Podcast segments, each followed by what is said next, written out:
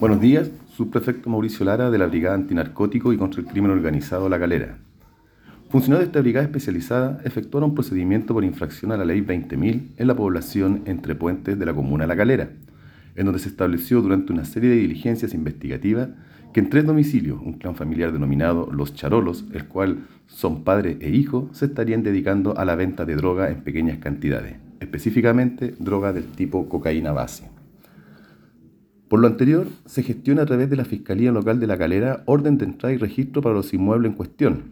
en donde se logró la detención de dos personas de sexo masculino con antecedentes policiales por los delitos de tráfico de droga, el cual corresponde a los sujetos objeto de investigación, padre e hijo. Ambos sujetos mantenían acopiado al interior de sus viviendas un kilo 385 gramos de cocaína base, 8,57 gramos de unidades floridas de cannabisativa y 9,4 gramos de clorhidrato de cocaína. Dinero en efectivo, en billetes de baja denominación, producto del tráfico de droga y cuatro balanzas digitales. Con lo anterior, eh, permitió disminuir la sensación de inseguridad de los vecinos del sector, los cuales vivían atemorizados por el alto nivel de violencia de los imputados.